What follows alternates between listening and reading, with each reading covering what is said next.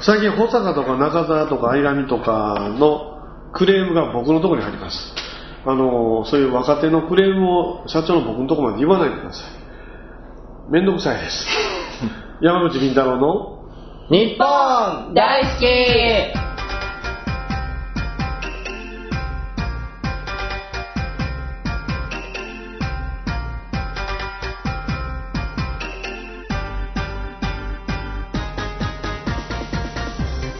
こんにちは、南部一彦です。こんにちは、水木のあです。はい山口敏太郎ですえー、ということで、えーとね、今日も引き続き中澤武さんと伊藤博樹君に来ていただいております。ありがとうございます。ありがとうございます。ありがとうございますえ伊藤君、自己紹介して。スーパーヒーローマニアの伊藤博樹、人は僕を怪獣記憶男と呼びます。ちなみに中澤さんのクレームってどんなクレームなんだろうってのが超気になってまし そたね。の話は広げなくていい。広げなくていいと思う。まあでもね、聞きたいいや、でもね、僕、聞きたいんですまあ、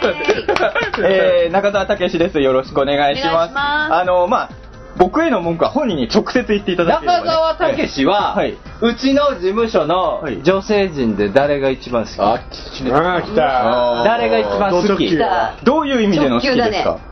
それは女性として。女性として抱きたいとして。まあ、うちの、うちの、うちの、うちの事務所だったら、うん花子さんじゃないですかおそうー。だよ結構ねガチやななんでですかそれガチでしょガチやななやいやガガチチ、ガチだったらここでは言えないですよ。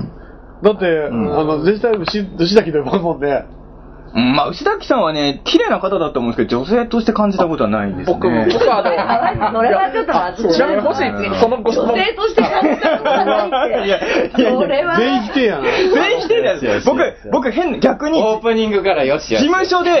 事務所で一番尊敬している人は誰かっていう質問したら僕、牛崎さん。もう、もう、もうあかん余計食べんな、お前は。女性としては感じてない。わかったわかったわかった。伊藤、伊藤君はそう、今の質問、もし僕もう伊に藤伊藤君は、伊藤君は自分の関連で誰が一番あ好きの、うん怖い話をしてない時の千花さんが一番綺麗だと思います。ほら、千賀さんうまはおったいね。なこれはね。こういう男はね、こういう僕男ねはね、最近ね、場場の空気を読むようになりいまやしたもうでもなんか怖い話してる時はめちゃくちゃ怖くて逃げ出したくなるのに、それ以外の普段の時のあのちょっと天然な感じと天然だよすねごくあの、ね、なんか綺麗で優しいお姉さんって感じがいいなと思いあますよ。の、はい伊。藤君が手伝ってくれてる時に牛崎が階段やってて、怖すぎて幕を引くの忘れたんだったっけそうでしたねあの怖い話しだしたら僕も逃げ出しますね、本当ねに。どんな時でも逃げ出しますね、どんな最中でも。うまいなこういう世渡りがうまいやつがやっぱ成功すんねんな。やっぱ付き人経験を経て、伊藤君もそういうのは上手くなりましたね。花子さんなんかファン多いから絶対言うたらあかん よな。でもね、違うんですよ。いいんですよ。別に僕はそこはもう本音でいこうと思ってるんで あの、ね。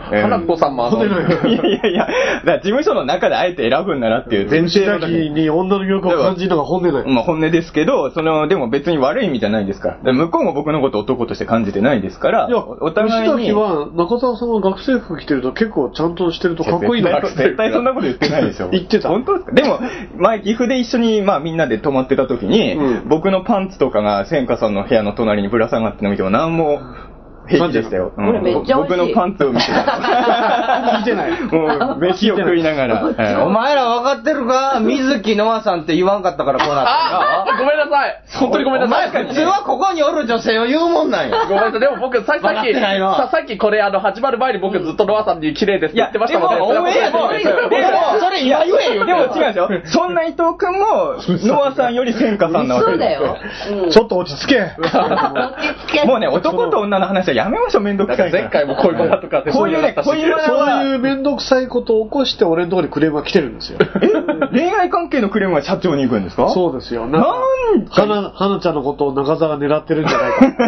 か。だからもう、それはダメですよ、中澤さん、本当に。ダメです。山口敏太郎 LINE を使い始めるってこれなぁあ業務連絡なグループを作ってこれ、どういうことですかい社や、長これはね、あうんの、何びっくりしの、た何の人に、あこれの、がひどいんやなひどない、あの、こいつ、おこいつだけは言うてんのは。ほうあえ、の俺だけそう、みんな、みんないっぱい申し込んでくれてる。うん、すごくあれ、ありがたいです。僕もで誘もっね、てしくださって。ばらく見ないと。とさ、30件とかさ、何とか思ったら全部タートルカンパニー読んでないから。まあ、グループラインってそういうもんすかいごいや、だから、いやいや、こういうふうにいろいろ皆さんが手を挙げたらチャンスをいっぱいもう散りばめてますってっていう証拠を残してんだよ。 2月11日、お台場カルチャーカルチャーで大月健二さんとトークショー。これ終わったいや、まだこれからです。これからの2月11日や。え、え、でも収録分で終わってるんじゃないあ、まあ、いや、これか終らわってるえ、これオンエアいつなんですか2月の頭です。あ、じゃあ大丈そうか、夫。そうか。じじゃゃああ大丈夫。うだんからこれはもう初日でもう74枚売れてチケット完売して、おーまた追加発売してあ、ーカルカルが超満員になる可能性があるそうですね。うん。どうしようかいやまあどな。で、まあ、うノアさん出ていただいて、うはうんん。それで歌いまあ、ますシンガーチーム、うん。おまあ、花ちゃんとか、合間合間に歌が入ったりするでし歌、ょ。歌を歌うチームが。で、中澤君にも出てもらって。はい、ありがとうござい伊ます。藤君は伊藤伊藤君だそういや、でも、伊藤君歌歌えんからアな。ニソン何か歌いましょうか。いやいや歌と伊歌藤とか。君はだってあれで漫画の再現ができんのかな いや、でも、いやいや、であ、そも、れ見たことある私、お台場で。すおごい台場面でやり白ましたかっっけた。あの、アイドル学校の時あーそう伊藤君一回来てもらって一回来てるでしうょんあの時私見てて。まあ、2回見たら、面白いなと思飽っきてると思う。そうそうです ね。おすすめはどれなのおすすめは。えーっと、おすすめどれ短いのでできへんの。最近あんまりやってドないラゴんですけンど。ボールにするえー、例えばあの、やはりあの地球人のように、コンパみじんにせんといかんようだな。あの地球人、クリリンのことか。クリリンのことかーとかですかうるさいいやいやいやいやいはい、じゃあ、えー、水木さん、趣旨お願いします。ああ、紙見せてなかった。 どこに書いてあるんですかえっことれねあ、これかいいなね。いただきます。前前回の錆びてないねあいやいや、錆びてます。とても錆びてます。いやでは、えー趣旨を申し上げます。 この番組は21世紀の日本のカルチャーや民族学をオカルティックに解釈していく傍ら、タートルカンパニー所属の面々が自由気ままにトークする番組です。なお、この番組は、ラジオサンキュー、FM ビザン、FM ワッチ、FM 浅草、他 YouTube、iTunes ストア他で放送しています。過去の放送は YouTube、iTunes ストアでごちご視聴いただけます。番組公式 Twitter は、アットマーク、ビンタロウ、アンダーバー、日本。お便り採用された方には、特製ステッカーを差し上げます。はい、ということでね、えー、タートルカンパニー所属の面々が自由気ままにトークする番組っていう趣旨は一応守ってると思うんですけど、今日始まってから半分以上がもうすでに使えないっていうディレクターの 裏の話じゃん、もこうれ。ね、これ趣旨通りにやっちゃいけない番組なんだこれだから今矛、盾してるな本当今、にあの、まだ開始して2分やからね。うん、あの結構喋った記憶があるんですけど、多分いや、 2全分ぐら然しかまだ2分ぐらいやからええね。うん全部あいつのせいやい。や、そうこそうそうのね、趣旨が間違ってるんですよ。自由に喋っちゃダメなんですよ。そうですね実際自由に喋れないいろん縛りがあるよなね縛りを考えて喋る番組って趣旨に改造しましょう。本当に。ええ言い言いたいことも言えない世の中なんですよ。ポイズンですね、うん俺は何や、そのフォロー。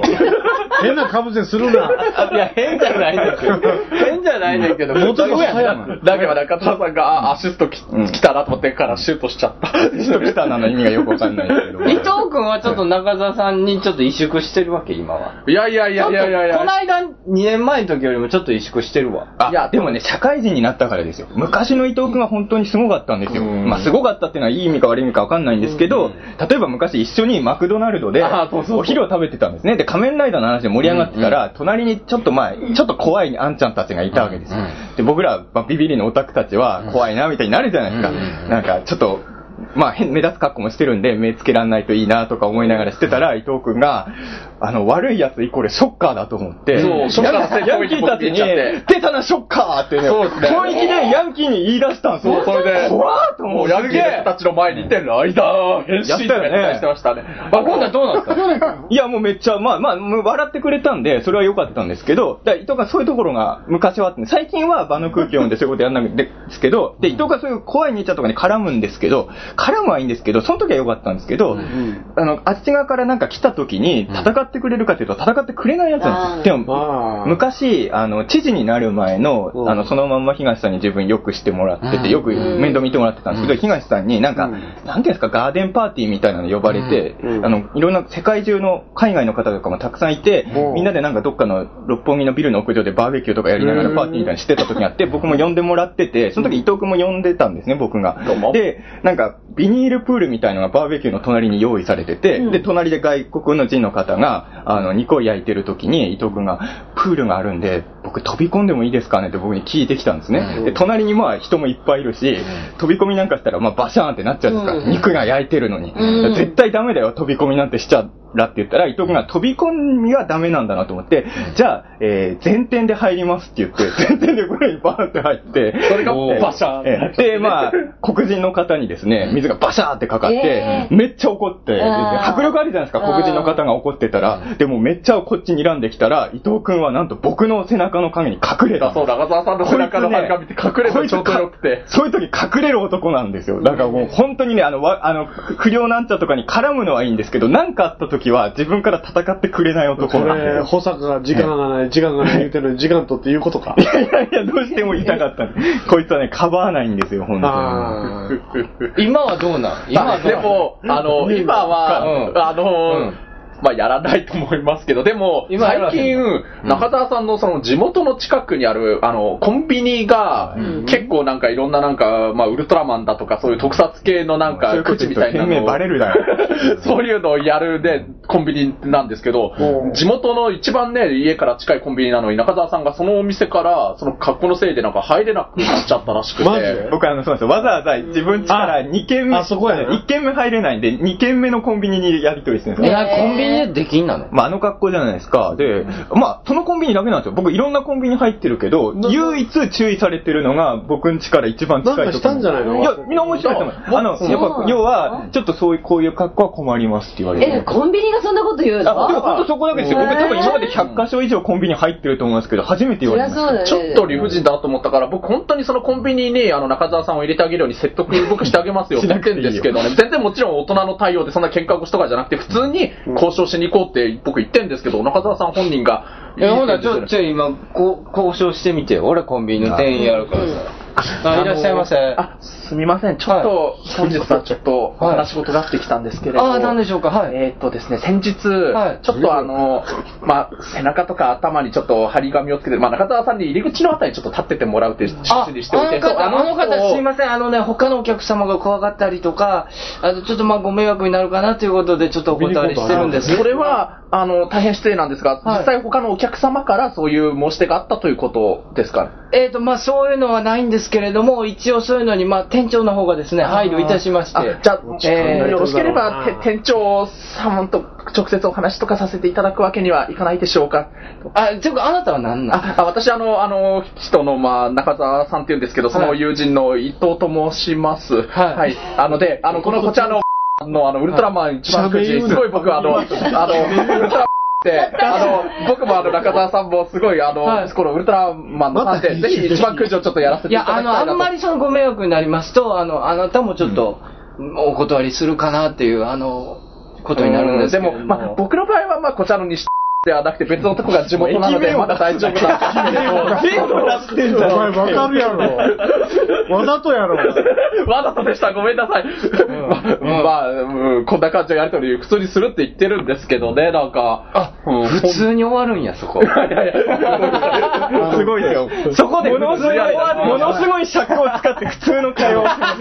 てます。うちもう何分使ったのなこれ。南部君2回も言ったやろ。あのあそこでベな、ベタなショッカーや。うんなそこでボケるために2回振った よ。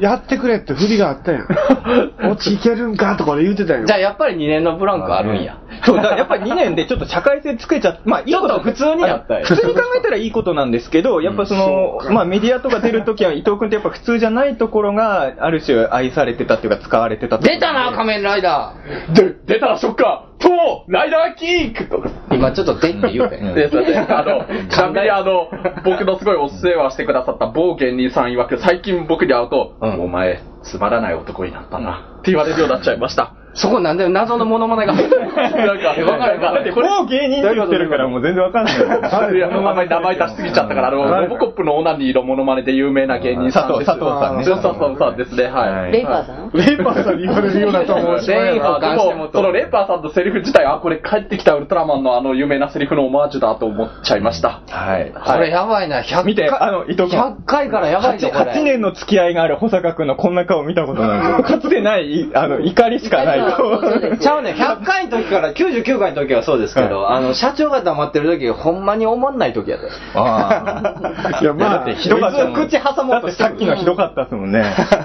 さっきのこいつのな、小芝居 はい。最悪、どうすればいいんだと思ずって。っと待っててんけどな難しいな何も生まれなかった。うーん。大丈夫取れたいけるあ、いけるみたいやから切りましょうかね。ははい。はい。はい。山口敏太郎の日本大好き、えー僕は明け方中島みゆきを聞きながら涙を流しています阿波遍路そば美山徳島の観光名所阿波踊り会館の5階にて営業中本格的なお蕎麦を味わえるほか蕎麦打ち体験手打ち学校美山も大好評蕎麦を打ちながら友達と知り合える蕎麦コンも毎月開催中電話番号は070-5683-6052阿波遍路そば美山に来てくださいね山口敏太郎です徳島名物阿波遍路そばみんな徳島に来たら阿波遍路そばを買うてや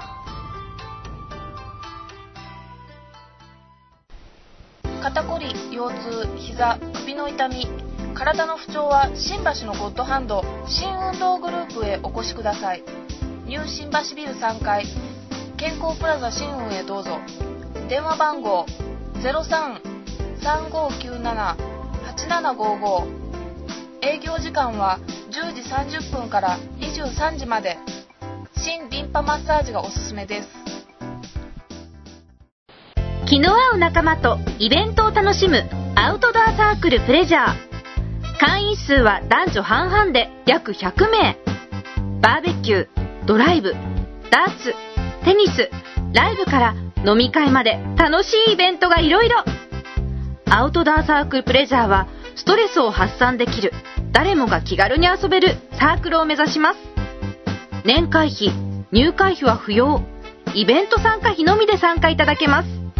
様子見も大歓迎一度きりの人生だからみんなでワイワイ楽しみましょうアウトドアサークルプレジャーで早速検索よ iPhone 無料アプリオカルト情報満載のオカルト目次録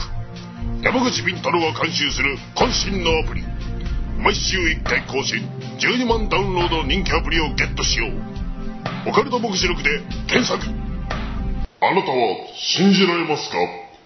山口敏太郎に聞けはい、えー、お便りいただいております。ラジオネームポストマンさんからのお便りです。えー、皆さんこんばんは。えー、はいはいこんばんは霊現象についての質問です。はいよく霊が見えるのは精神的な要因で脳が見えないものを見せてしまっているなどと言いますが、それならば、写真や動画など人の脳を介さないものに映るのは一体何なのでしょうかまた、山口さんはその多くがフェイクだとおっしゃいますが、心霊写真などでフェイクのものはどのような技術を使って撮影されているのでしょうか本物とフェイクを見分けるコツなどもありましたら教えていただけないでしょうか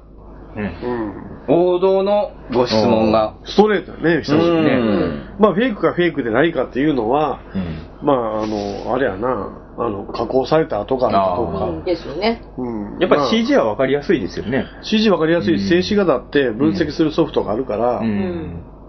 まあいつ頃手いじったらっていうのをうん分析すればねだってガチの心霊写真だらいじったことがないじゃない、であと心霊写真で見なんでこんな写真撮ったんやっていう、うんはめ込むための例えば駅の無人の駅の写真を撮るとかね、うんそういったはめ込み前提やあー必要性がない写真とか、うんあるいは加工したあの跡があるとかね、うんだから、やっぱりそこら辺じゃないのかなというところ、最初見,、見分けるのは。で、人間の脳が見せる現象と、うん実際に映る現象はまた別の現象でう、んあの、例えば、まあ、あの、錯覚である現象と実際物質があって映る現象2パターンあると。うんで実際に何か現象があってそれが映り込むパターンというのは、まあ、はっきり言ってそれが何なのかよくわからないうん確かにガチの現象はあるうんただデータ写真をデータとして解釈して途中でいじったことがあるうん撮影後いじってるっていうのはもうフェイクと思って間違いなまあ、いじってますからね。いいじってることはおかしいよね、うん何かう後ろめたいことやってるはずなんだよねうん。だからそういう見方しかないんちゃうかなと思うよね、どうでしょうか中田ああそうですね。まあ、でも僕もでもフェイクはまあね、今多いじゃないですか。ばっかりやからな。で逆に言うとちょっとフェイクに助けてもらってる部分が一個だけあるのは、こういう仕レ事ゴ人間いか。や違う、あの、こういう、ご人間でその話はしないですけど、あの、こういう仕事をしてると、私、霊が見えるんです的な人によく声かけられるじゃないですか。で、僕、知り合いが作った、要はインチキ心霊像何個があるんで、ああーの、それを見せるんですよ、もう。声かけ。まあもちろん本物を見せる。本物っていうか、まあ、トリックかどうかわかんないものを見せる時もあるんですけど、たまにその偽物を見せるんですよ、わざと。うんで、その時にこれは、あなんとかの霊ですねとか言う人いるんですよ。うんあ、あ、この人は、まあ嘘つきか、思い込んじゃってる人なんだなっていうのが分かりやすいんで。あそれで聞くみこを騙したんだっけいや知らんです。僕、菊いろ子んさなんにはや女ったの人を騙してるんです菊ね。美子さんにはやったことないですけど、あの、騙してないですし、ただ、まあ、菊美子さんはね、僕はよくわかんないですけど、ただ、多いじゃないですか、あの、霊が見えるっていう人、本当に。あで、でもそういう人にはやっぱ偽物心霊像見せると分かりやすいかそういら。うのってどうなんですか、うんだからその結構フェイクのもんを立て続けに見せていって、はいはいはいはい。そのどれだけガチで見破られる見破れるんですかその、えー本物の霊がうん見えると言ってる人が、正直言っちょとこれ見てください友達が作った偽造写真を、うんいろんな有名な霊能者に見せたら、ん半分ぐらい引っかかる。そうよね。そんなもんですよねう。ん。で、え、この人も、この人もう、ん。あ漫画の対象になってるような人も見破れんよ。あ漫画の主人公になってるような人でさえもう騙される。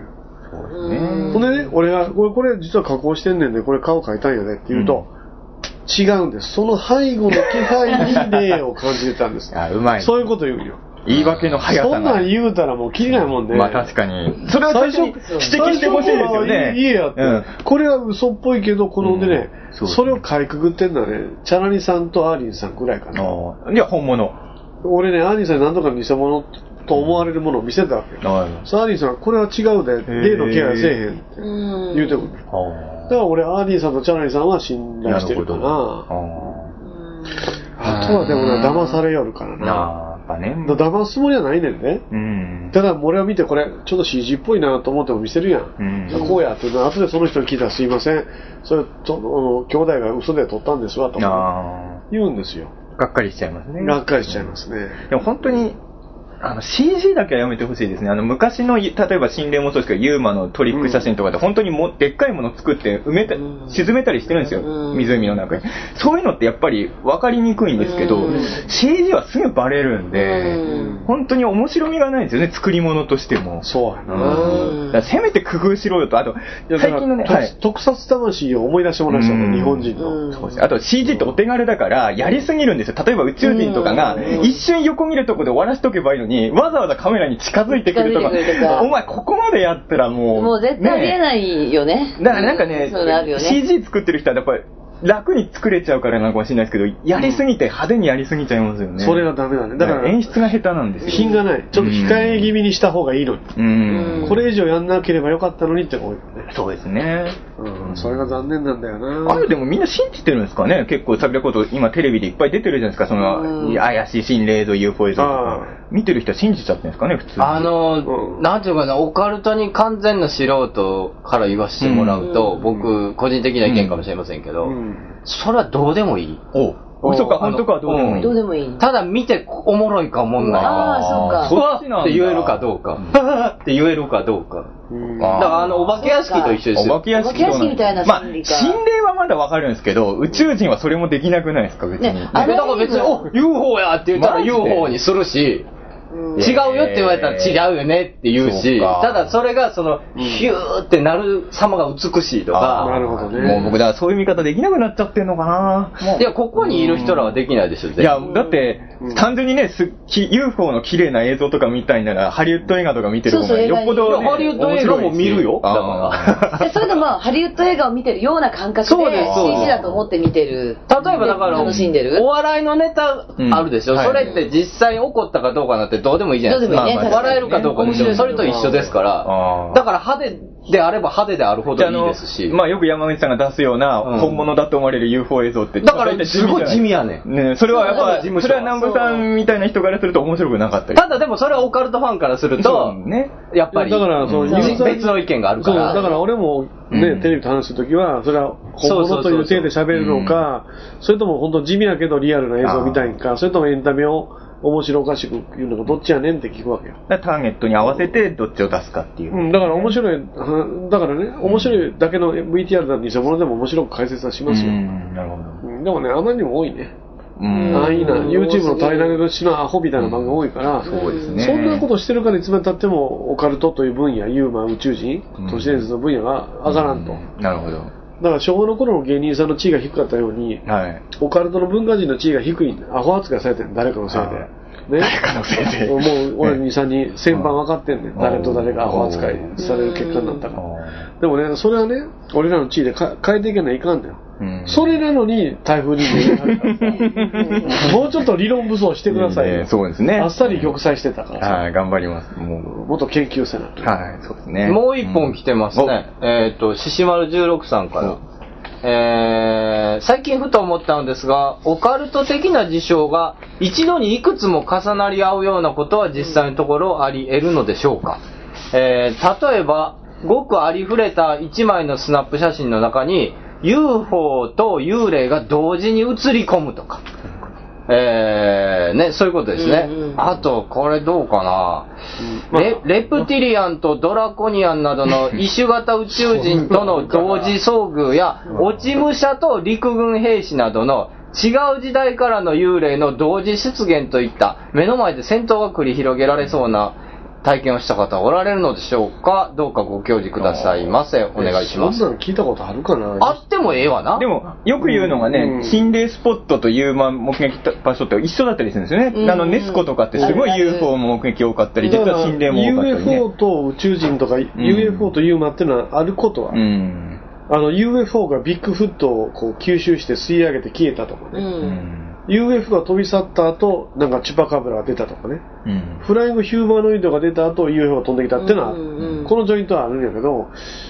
宇宙人違う種類の宇宙人が2種類出てきたっていうのはあんまりどっちかがないですねグレーが部下で金色の金髪うのんノルディックタイプの宇宙人が上司、うん部下と上司という関係はあること、うん。ただ全くレプティリアンとドラゴリアンとか、うん2種類ってのはない、ねないですね、う聞いたこともあ、ないないんや。ないねあんそういうとか、縄張りみたいのがあるんですかね、宇宙人同士の。なんやろねないね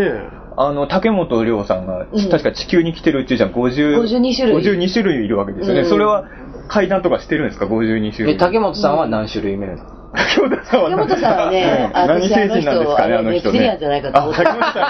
本さん、レプティリアンだったん ひどい。本当だよね自分のレプリレプティリアンってレプティリアンなんや。そんなこと鬼殺しばっか飲んでるレプティリアン。うんそうあー確かに怪しいね怪しいですよあのだ人ってあの広島ホームテレビの,、うんあの宇宙人召喚の企画でインタビューされて、んあの竹本さんの数々の秘密情報のネタ元はどこなんですか教えてくださいって言って、うんウィキペディアって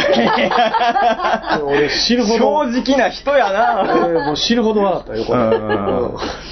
でも52種類いるわけですよね。うんそれは、一緒に会ったりしてないんですかね。それはやっぱりあの何成人同士で。敵同士もいるのでうん、敵同士がでも友好絶対的になやつも一緒に絶対いますよね友好的な人も、あの、一つが星のあれもいるし、う目的がそれぞれみたいでね。同じ現場に2種類いたのを人間が見たっていうのはグレイと、まあこういう、これね、うん過そう当過当な宇宙人とね宇宙人上位の宇宙人であるけど、うん。聞いたことないですね。ベガ星人とね、んなんか金星人とかそういがう一緒にいるってこ高と等は、生物同士が一緒にいるのは見たことないないですね。いるのかもしれないけどね、うんもしか実したら際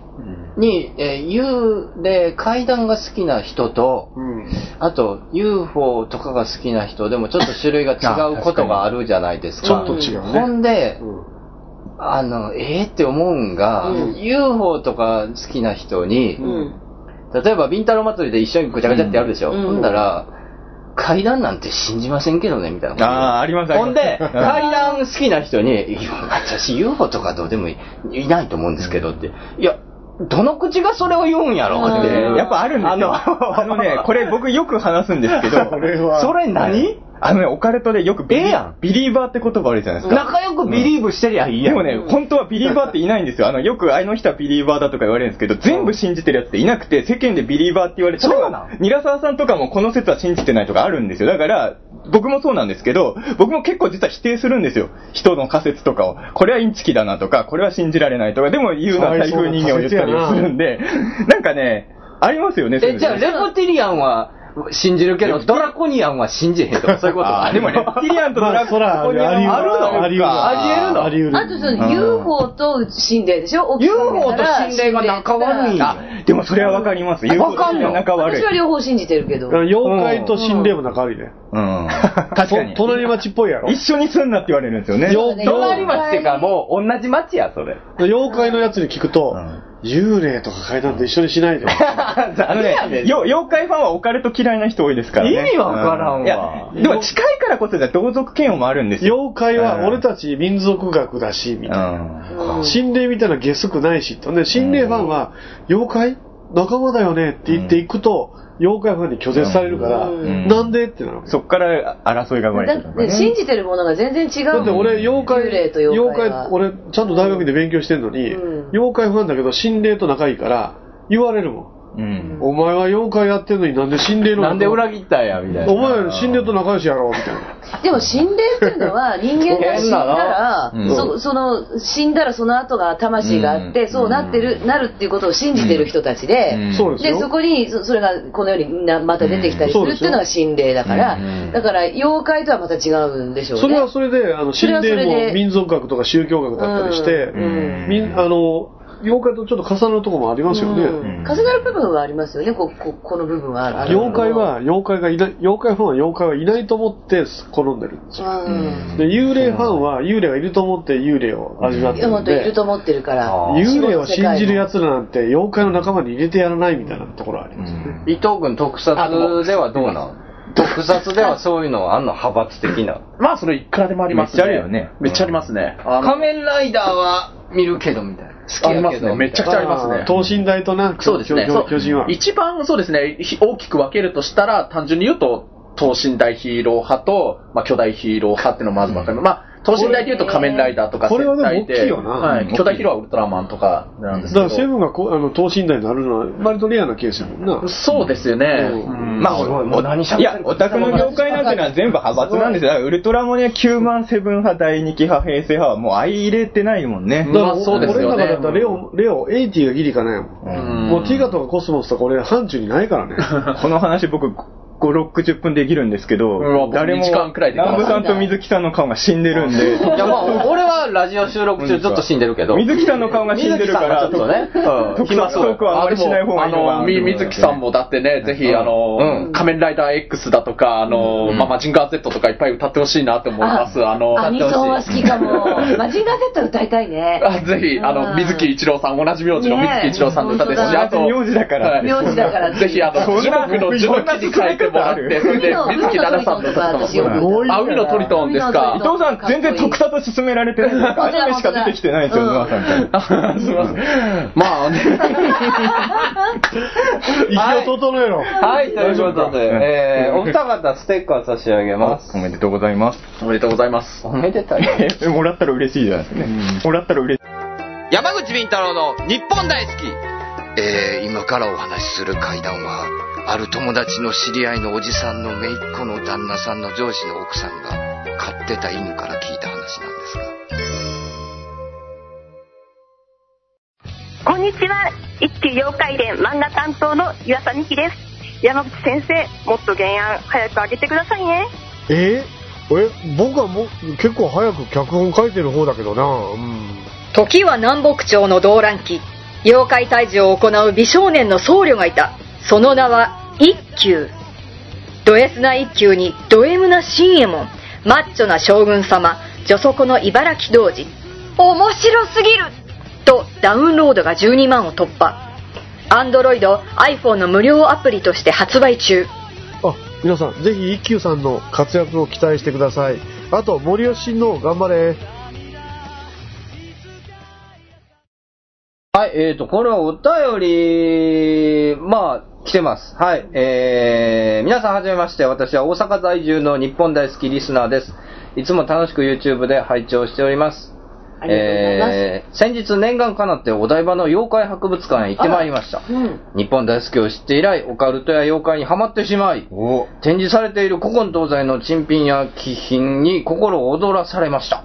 えー中でも鬼やカッパ人魚に妖精といったミイラには興味を惹かれ、時間が経つのを忘れて見入っておりました。珍しい人ですね。えーそこで質問なのですが、えーそれらミイラの骨格を見ていると、地球上の脊髄動物に見られる骨格の例にそぐわない部分が畳み受けられました。作り物の線も捨てられませんが、これらがもし本物であった場合、宇宙人説が有力なのか、もしくは人類の他に二足歩行を行うような種族が存在し、現在では絶滅してしまったのでしょうか。えーご回答のほどよろしくお願いします。はあ。全部作り物やからな。いやいいやいやいやいや。じゃあ、これある、あるじゃないですねえか。作り物の線も捨てられませんが、もし本物であった場合は。いや捨てへんよ作り物の線しかないよ。だって作り 物だよ。まあこれ、これやばいねんで、俺と社長の意見が一致したらやばいねんで。これ、でもね、山田さん、やっぱりね、作り物のミイラしかないですよって言ったら、ね、ただでさえ集客に苦戦してる妖怪博物館がさらに来る。いやだからわざわざ来てくれてる書いてるやん、俺。まあねだって天狗の牙は、でもモササウルスの牙で、まああそうですねあれ面白いそれでですね土の子の首というのは、漢方薬の材料に使われてる、なんか両生類かなんか、あのあヤモリ系の動物の首やと。うん。でもほんで、チュパカブラに関しては犬科の動物の、だから動物の首であることは事実なんやけど、それはもともとは違う種類の動物だって言うまではないですよと。なるほど。え、カッパとかもあんのカッパもカッパのミイラもありますよカッパも。あれカッパっぽいわけカッパっぽいけどね。カッパ僕が寄贈した、僕が、まあ、カッパ、いや、見た目はもうカッパなんですよ。だからこれはカッパとしか言いようがないですよ中澤君が寄贈したカッパの手もあるから、ね。そうや。僕はカッあの、パの手あー あの代々木公園で、ね。でも骨格は一緒ちゃうん、結局。いや、あのね、水かきがついてたりとかね。カッパの手あれでなんで水かきがこ骨で残んの残るんや。なんかありましたよね。なんかミイミイラなんですよ。昔事務所にあ,、あの冷凍庫に入れてた肉塊は何ロでスすタかーあれな、カンテレの NLB と学ぶ君でこ、あの、協力で開封して、NLB と俺で、匂い嗅いで、うわーっていうのがカンテレずっと流れて る。だから何なんですか何なんだったクジラの死亡やと。おそらくですよね。おそらく。中澤君が買うた、あの、はいカッパの手や、うん代々木公園で売ってたこうた。露天商が僕に声かけてきて、カッパの手とか欲しくないですかって急に言われて。ピンポイントやねピンポイントなんですよ。よう分かったな。買っちゃいました。買ってまうよな。うん。だって、これな、ちっちゃいよね。ちっちゃいんですよ。指の、指ですね。カッパの指のミイラみたいな感じでね。うん。それで調べてて、それで、俺ね、なんやろうと思ってて、そう。そしたら沢口がまた、マニアだからねあの人あの、あいつフォレストガンプやから、バーッと頭の中データ回転しうてん、先生、この絵を見たことあります、同じものをって言って、調べたら、妖怪アーティストに、の子がおって、いろんなもんどグッズ作ってんねん。そいつが作った復元ミイラ。マジですかそれを露天商の人が路上で売ってたんですか売ってた人がそれ。その人がそれか。あの、しきみずくんっていうやつ。へえ。しきみずくんのさアート作品だったよ。あ、そうなんだ。いやそ謎はどうやって解けていくんですね。言わなかったことなんですよ。いや、初めて聞きました。保坂に言えって言ってあ、本当ですかまたあいつ忘れてるねまあまあまあね、そういう、まあでも、多いね。なんかそういう謎解きも含めて楽しもうってことですよね。まあだからそこに妖怪伝説のうん。片鱗を見て、うんこう思いを馳せて、カッパって楽しいよねっていうのは妖怪の楽しさ。山下さんが一応、例えば、まあ、妖怪もそうですけど宇宙人のミイラとかいろいろ言われてるのあるじゃないですか。まあ、もしかするとこれは本当に宇宙人なのかもみたいなのも、ゼロではないわけですよね。その妖怪博物館に置いてあるかどうかは別として、世間で言われてる妖怪ミイラ宇とか。宙人のミイラはね、俺ね、全部か硬いのはね、ほとんどないと思うよ。ただ、どうかな、月で見つかったあの変なミイラああ、はいはいはい。月でね、なんか映ってたやつですねかぐや姫はいあれはちょっと俺リアルだなと思って、うんあれはひょっとしたら本当に宇宙人かもしれないかなとこの間火星に転がってたスプーンはあれ本物ですかね。あれは岩でしょ。岩ですかね。たまたまスプーンの形でも俺は火星に小動物はいると思うけどね。ああ火星にはだって恐竜がいますからね。恐竜がいるまあ僕とノアさんが意見が一致する、うん火星には恐竜がいるっていうね。うん、値段元竹本亮いや、だから竹本さんがね、竹本さんは嘘言わないですから。ウィキペディでもウィキペディアね。ウィキペディア。、でも、全部ウィキペディアではないですよね、竹本さんはさすがにね。うん、いや、うん、あ、うん、まあそうだな、竹え本さ全ん部も。ウィキペディアであんなに上に行けるんですか、人間っていうのは。上っていうか、竹本さんはね上結構、あれだよね、あの、自分でこう、ストーリーを作り出しちゃうところがあるので。こんな話言っちゃって大丈夫なんですかこれ言えないよね。作り出しちゃう。これ P かな。うん、まあわかんないです。うんまあ竹本さん、この番組聞いてないと思いますけど。聞いてないと思うからえー恐竜っていうか、もうちょいちっちゃいんじゃないなんかね、いくつか説があって、どうもね、要は火星でレプティリアンとアメリカ人が戦争してるとか、あと、最近なんか昆虫型宇宙人と火星でアメリカ人が戦争してるって話もあるみたいです、ね。竹本さんが言ってたのは、はい人間が火星に住んでいるレプティリアンの餌だって。おお、レプティリアンは人食ってるんですかあんま聞かない話ですよね、レプティリアンの人食ってる恐竜だから人人間を。でも、レプティリアンって別に見た目丸々恐竜じゃないんですよね。いやー今度はあの、そのしかわかんないからあの、そういう話は信じてないあーあそこは人間を食うっていうのは信じてないあ水木さんも竹本さんの話を全部信じてるわけではないですね。信じてるわけじゃないうんあの、こういう話になると今度はノアさんじゃないや、あの南部さんと伊藤君がここ死がんだあの、実際、火星ってでもなんか、環境的に、ななんて言うんでしょう、その、レプティリアンとかちょっとわからないんですけど、なんか、いるあの地面を張っていくタイプの生物いるとしたら、ミミズミミズがいるんですそうですね、なんか、だってナメコンとかゴーデスとかもああいう、ね、地面を張っていくようなね生き物ですもんね。ゴーですね。うん、ゴーです。ウルトラマンガレートね。はい。ナメコンもね、もともと火星に卵があったし、あと、結構ロボットアニメでは舞台になること多いん特です撮よでいたからいるんじゃないかって言われて も、そんなこと言われたらドラえもんだってなんだっていうから、 火星にはナメゴンがいたからって、その作り物の話されて も、なんかあの、この、カッパのミイラとかも、それ自体は作り物だとしても、その作り物のモデルになったのは、はるか昔地球に来たテペト星人だとか、先住の地球人のノンマルトだとか。テペト星人ね。はいわかるわかるわかる。テペト星人。絶対知らないあのテペト星人なあのテペト星人じゃないあれすごかったもんな。あの、水中からの挑戦のね。あれあれ。どのあれやわ。どのウルトラマン、どの、誰と戦ったテペト星人と戦ってテペト星人テペト星人と戦ってんな。いや、そ、そんなシーン多い分や、な、仲間内もあったと思う。あ、そう、そうなんですねあったあった。うん誰が地球に行くかとかみたいな、そういうので。俺見たもんあ、なるほど。はい。 せ、千駄ヶ谷で見たもん。あれ、千駄ヶ谷にいたん ですかあららららら。あれテペト星人って確か怪獣操ってたと思うんですけど、その怪獣の名前何でしたっけ僕忘れしちゃったんですけど。ガチャピンや ろ。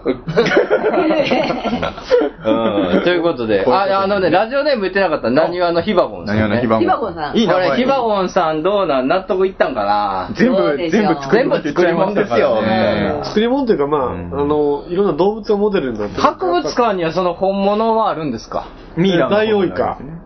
ダイオウイカはおるやんダイオウイカダイオウイカの肉片ダイオウイカの肉片は珍しい珍しい。まあ珍しいであと、宇宙人系はいないですかあ、でもミイラとかありますよね。宇宙人のミイラ、あれは石やろ。だから、まあ、石かもしれないけど、一応、一応そういうものもあるよって言いましょうよ。いや、妖怪物が楽しいですよね。みんなあれを見て、うんあ、ビンタロウさん、ものすごい商売っけないって喜ぶやんかでもね、保坂君が愚痴ってたんですけど、あの、解説してた時にお客さんに、これがカッパのミイラですって言ったら、お客さんにブチギレされたらしいです。ら。なんでえ作り物やろ、これみたいな。めっちゃ怒られたって言ってましそこで怒るんが田舎もんやね。た。田舎もんって言わない。田舎もんって言わないでくださいよ。やぼったれって言うんじゃん。いやいや、これほんまカッパですなーって喜ぶのが大人や。まあでも、そうなんですよ。そこでまんままでにならずに、僕も妖怪のミイラとかみんな大好きなんで、別にね、本物のカッパかどうかっていうのはそんなに気にしなくてもいいとこだと思うんですよ中澤君もだってあれやん、文化博物館行って沢口見て、カッパだーって言うたやろ。そんなこと言ったんですかいやえ言ってないしかも否定しなかったですね、僕言ってないです、言ってないですね。忘れた もう、あんま覚えてなかったんあで、そんなエピソードあったかなっていう。カッパはこの人ですとか言ってなかったっけ言いましたっけいや全然覚えてないや。そううんまあまあね。まあ、妖怪物館皆さん行ってほしいですよね。面白いところなんで。あれですよ、ユリ・ゲラーさんのお弟子さんが曲げたスプーンとかも売ってるんですね。ありますねユリ・ゲラーさんが曲げたスプーンではないんですよ。いや、そこがいいんだよ。でもぐるぐる巻きですよね、あのスプーン。ユリゲラの弟子が曲げたからいいんだよ。あと何展示してありましたっけ妖怪物館。あの、いろんなフリーメイソングッズとか、あと絵も展示されてあるでしょ。あーセル呪さんのわれたもの、もの呪われた。呪われた責任で見れるやつそうそう、モナリザまあです。楽しんでくださいよ。またあの、オカルトリカルワールド茨城で使ったたけしくん人形も展示してあるんでね。あーあれねぜひ見てほしいですね。保坂が展示するの嫌かったねい気や持いちや悪いい。やもうあれはね、社隠れ、内社内の大反 対。隠れた人気スポットですから、そこの展示されてるとい うね。かみさんが、うちのかみさんが、何こ れこれゴミって言ってゴミゴミじゃないですよ。下 AD さんが一生懸命作ったものですから中澤君人形を展示してます。東国新社の AD さんが一生懸命作った僕の人形ですからね。欲しがる人いると思いますよ、中には。まあ中澤人形たまにね、欲しがる人いるんですけどね。 ええいや何の話やねん、これねだ。からよだからミイラは、だから山口さんが最初に全部作り物って言っちゃったからい。や、だって本当なんだからしょうがない。 でも一応本物であった場合のはっていう話ですよ本ね。物になった場合はないって、そういうことは。なんですかいやね。ただ、本物は大王イカだけが本物だよ。あの、妖怪物館に展示されてるので本物はダイオウイカだけ。あと、まあ、グローブスターもある意味、ああ、とか、今あの本物っちゃ本物だね。あれは、写真だけだけど。チュパカブラの剥製もありましたよね。あれ犬だから。あ、犬に近いんですか、チュパカブラ。チュパカブラは狂犬病に感染した犬が暴れ回って、夜になると暴れてるから、それが夜中に襲われたら、なんやこれ、犬ちゃん、いつもニコニコしてるワンコちゃうかなってことで怪物になまあでもる。昼間はおとなしいからね、狂犬病かという。夜になると水を怖がって暴れるから。僕は山根さんがこうそういうのを楽しみな粋だっていうのはわかるんですけど、この放送を聞いてみんな行きたくなりますかね、よくよく。まあ、この、いけるかな。ミイラそのものは仮に作り物だとしても、でもそのモデルだったのは、昔地球にね、飛来してた鬼だったら鬼バンバだし、カッパはテペト星人だし、人魚はあの、坊主星人だし、うん、妖精は何だと思いますかうん何何えあの妖精はよく聞き取れなかった。はいあの、みんな伊藤君の言葉拾ったれや。 人形は何星人ことは分かったよ。あああ、レオンね、レオンだね。はいはいそう。ごめん、そこだけ聞き取れなかった。と思いますよ。昔、本当にどっかから来たものが、妖怪としてでもね、モデルだったら伊藤君っていうのはさっきから全部特撮もんに出てきた数字なんで、むしろあの、妖怪をモデルにした方ですよね。あそうかそうかええだらややこしいですよね。ややこしいよねそうそう妖怪のモデルじゃないね。ミイラだっ妖怪のてモデル、うんそもそもミイラっていう文化が生まれたの自体も昔の人があの、シーボーズとかシーリザーを見たからじゃないかなと思ってきましたよ。シーボーズな。シーボーズ。シーボーズ。シーボーズはウルトラあのシーボーズ。あのシーボーズですよはい有名なあれ古いもんな。古いですあれだいぶ古いよねまあ、結構昔からあの、はいシーボーズの方は古いもんな。シーボーズの時代からミイラがエ始まジったプんじトゃない文明より古いもん。古いあれは、あれは宇宙歴で言うとだいぶ古いも ん。あのミイラだったらドドンコとかあっちじゃないそうですね、ミイラだったらドドンを例えるべき。あそうですね。なんでドドンを例えるべきあと、そう、あとそう、昔それよりウルトラマンよりもっと前に恐怖のミイラっていうなんかドラマがあったんですよね白黒のテレビドラマですねよく知って るね。俺が子供の頃のやつよね。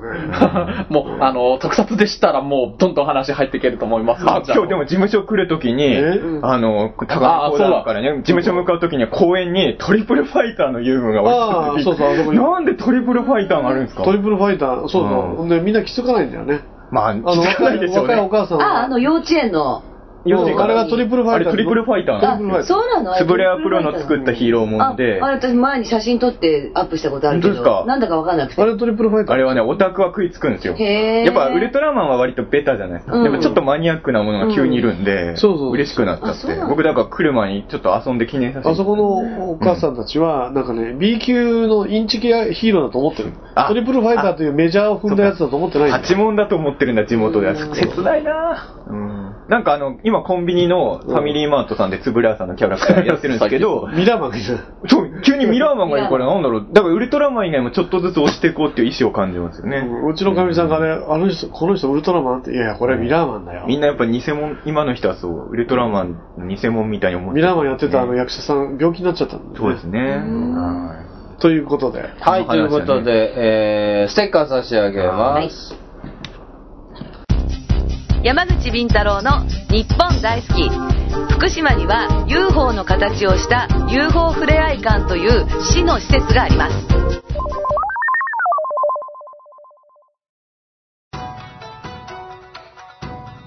諸君、山口敏太郎の妖怪博物館へようこそ。我が輩が作家の山口敏太郎である。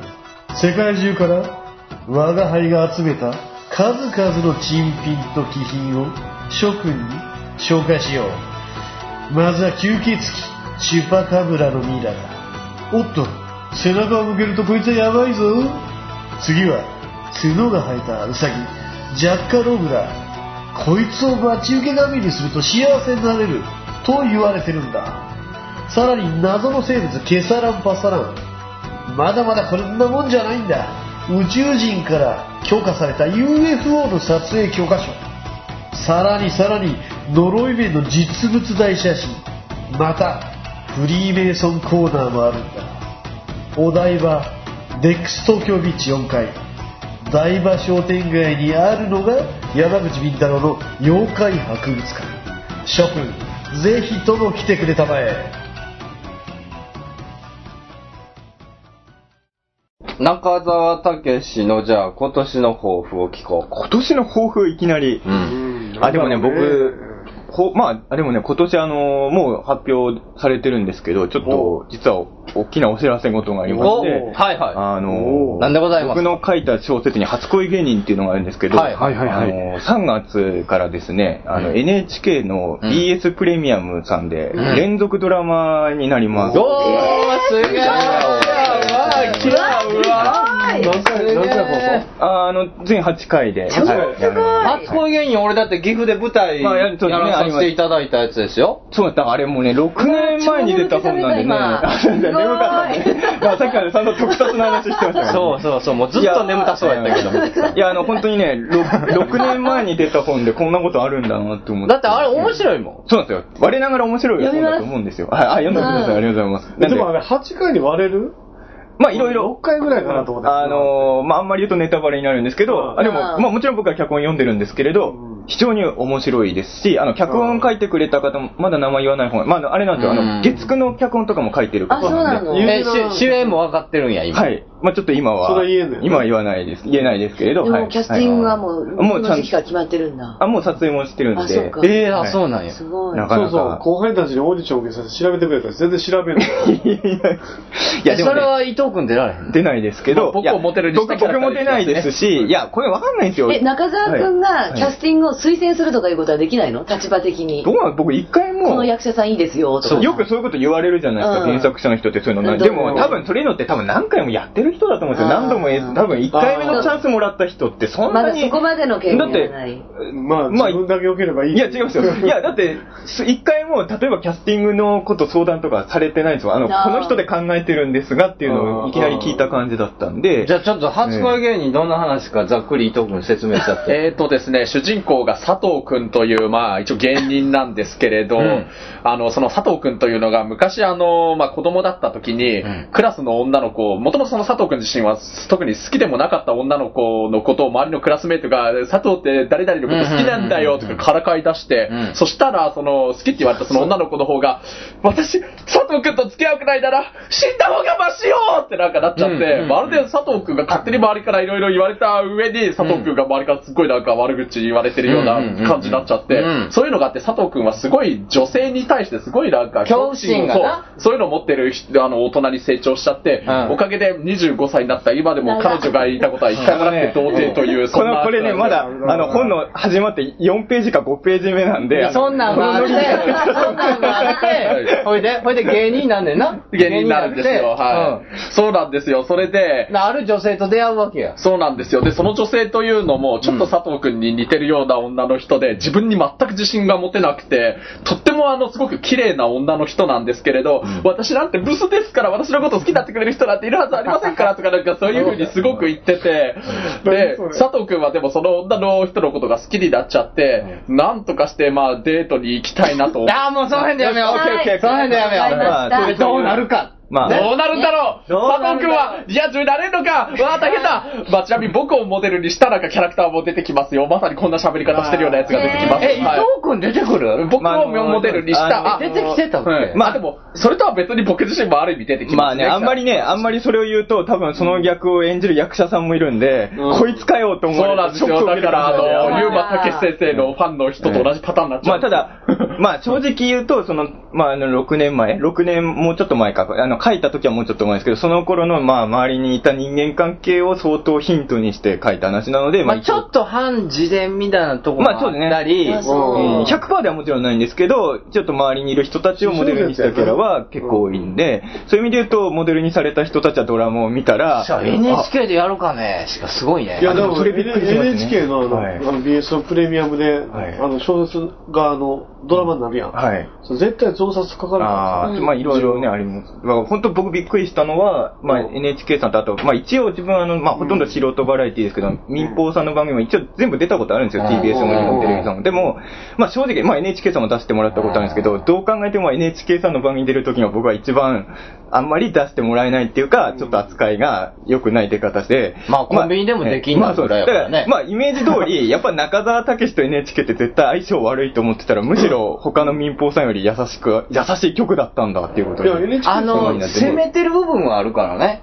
NHK さんはね。確かに民放さんができないこそとうそをうねそうそうそう。やっぱそういうちょっとニッチな、さらにニッチな、でちょっと攻めた確かにようね、な初恋芸人を連ドラ化しようっていうのは、いやもうそういう話はいい。ごっつい入ってそんな風には入ってないです。そうだから、それ今度は僕は僕におごってやらそうなんです。あ、まあ実際初恋芸人でもそういうシーンがありますしね、なんかそれをモデルにしたような、基本的には僕をね、モデルにしたキャラってすごいダメ人間なんだけど、そんな、そいつよりも僕の方がもっとダメ人間だって佐藤くん言ってたりしてますいやよほんまにね、あの、そこで映描かれる佐藤くんが、まあ、半分中澤やったり、まあ、伊藤くんとかやったり、もう、ものすごく不器用だよね。 ほんで、それをだから俺やったんよ。ああやってもね行く時に舞台でねで、未だにその、あの、中澤武さんのイメージですって俺言われんねん。すっ ごいオタクなんですよね、とか。ああ、ね、僕と直美さん全然タイプ本当は違うんですすっごいなんか、普段はそんなことしてても、すごいなんかもう、ジメジメしてるんでしょ、みたいな。 言われんねんでもでもそれ言われるってことは、直美さん役者として、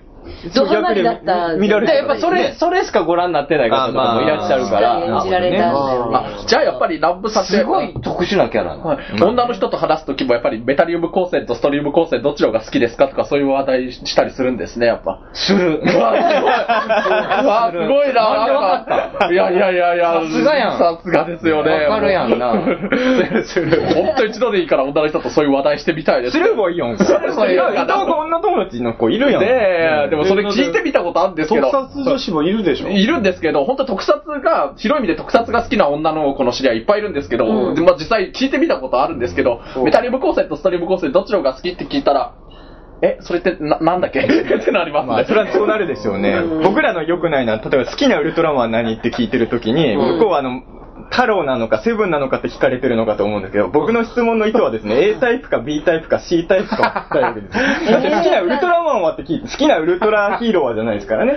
あのデザインあそうかデザインがデザインがね、スーツが変わってる変わってるんですよ。で、僕らにとって好きなウルトラ、だから好きなゴジラはって聞かれたら、金ゴジかビオゴジかみたいな。カメラのスーツも違うしそうですよね。全部違うんだから、915が好きなのかどうかみたいな質問なんですけどね。金落ちとかそういうのはよく揉めるんですそれってだから、いまだにそういう感覚はあるわけその質問の大前提が狭すぎるわけやん。あー要するに。まあね。光線のどの光線が好きっていう、もういきなり狭いわけ やあ、でもね、さすがに第一声でそれ聞くのは最近はでもその発想はあんのあります。やっぱりね、結局、最初のうちはゴジラから入んないようには最近なったんですよ。昔は本当出会って速攻で怪獣の話をしてたんですけど、さすがに最初は最初の一言二言は違う話から入ろうと思うんです。それこそ最初はスマップから始まったりもするわけですうよ。ん でも、スマップからトークが始まったんだけど、5分後には、やっぱりゴジラが同行になって。おかしいよおかしいなんか会話の流れでね、どっかからスマップからゴジラに変わってるんですよね。あ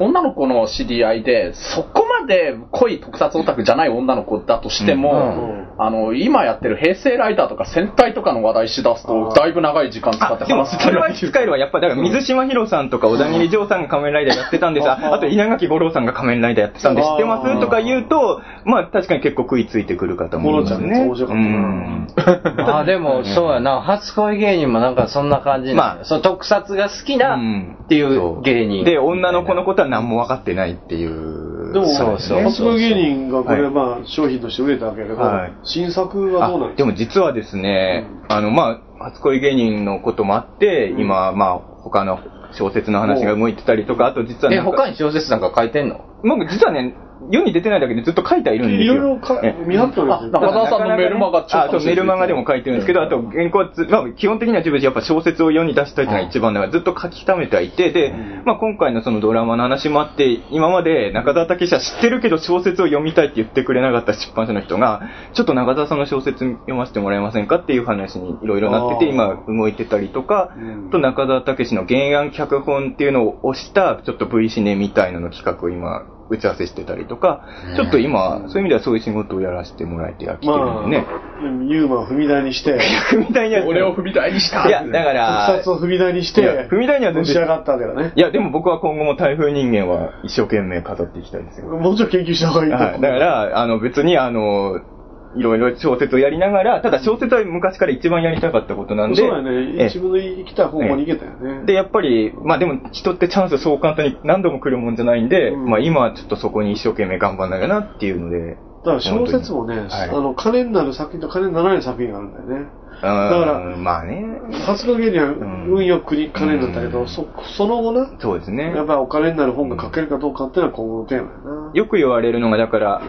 純文学なんてのは、それこそ芥川賞を取った本でも実は大して売れてなかったりとか6000部とかでねね。やっぱもともと実はマニアックなジャンルなんですよね。しょそもそも今小説自体が、もう漫画ですら苦戦してる世の中なんで、活字読まない人は増えたね。若い人はだってもう漫画の読み方もわかんないっていう人出てきてますからね。アニメじゃないと見れないどうなるのあーなるほどねうん。だから今後出版はどんどん大変だと思うんですが、中田武史、いよいよ、あれですね、作家として、だから、がっちり稼いでま、あちょっとはい奥さんをもらう費用。まあそれも頑張って。でも本当にあれですよ、だから、ね、NHK の、あの、朝ドラで台風人間とかもね、いつか。えぇ それやめろよ、そんなの。台風人間の女房とか、それもうあの台風情報とごっちゃになる台風情報確かに楽なんで、みんなあでも台風であのデータ放送とか見たら余計わからんようになでも台風情報だと思ってチャンネル合わせる人が お ると思う。おると思う よ。そうかな。わかんないですけど。ややこしいことになると まあでもちょっといろいろ頑張ろうとは思います。だからじゃあ楽しみですね今そ年れははね頑張ろうと思います。はい。えーで、伊藤君はどうすんのはい。えっ、とですね、僕は今一番目標としていることは、2年前にこちらに出させていただいた直後に亡くなってしまった、やっぱり特撮ヒーローバーのクリスタルスカイが、今でもやっぱりお客さん、またちから、すあの、ぜひ復活してほしいっていう声はすごく今もいただけるので、うんその復活に向けた活動の一環として自分をいろいろ世に出てアピールしようとはしてます。で、その中の一環で、あの、最近僕ちょっとその、特撮雑誌、特撮ヒーローとか、そういう怪獣とかそういうのをテーマにした雑誌で、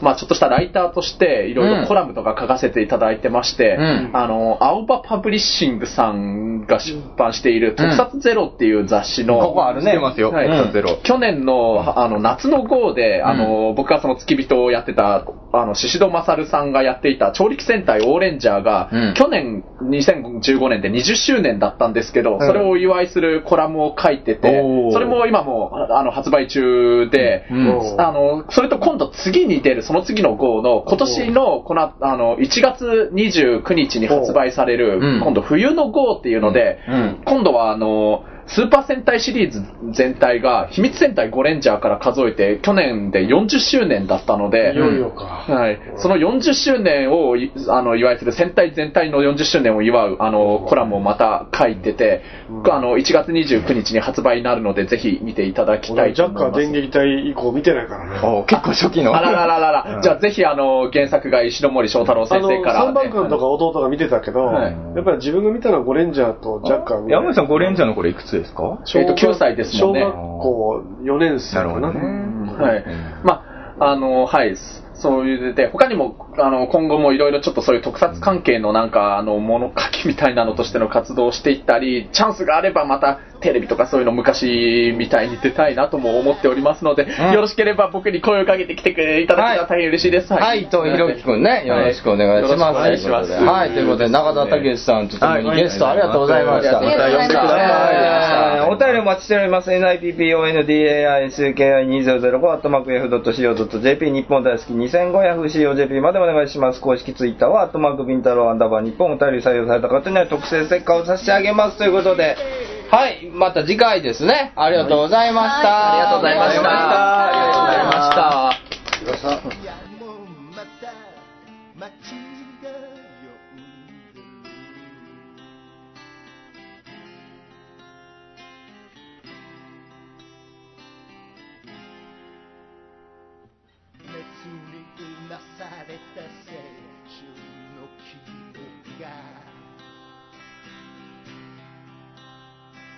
はみ出し者たちの夢がくすぶり続けてる俺たちの胸でそしてもう一度夢見ることを夢見る We are such a street.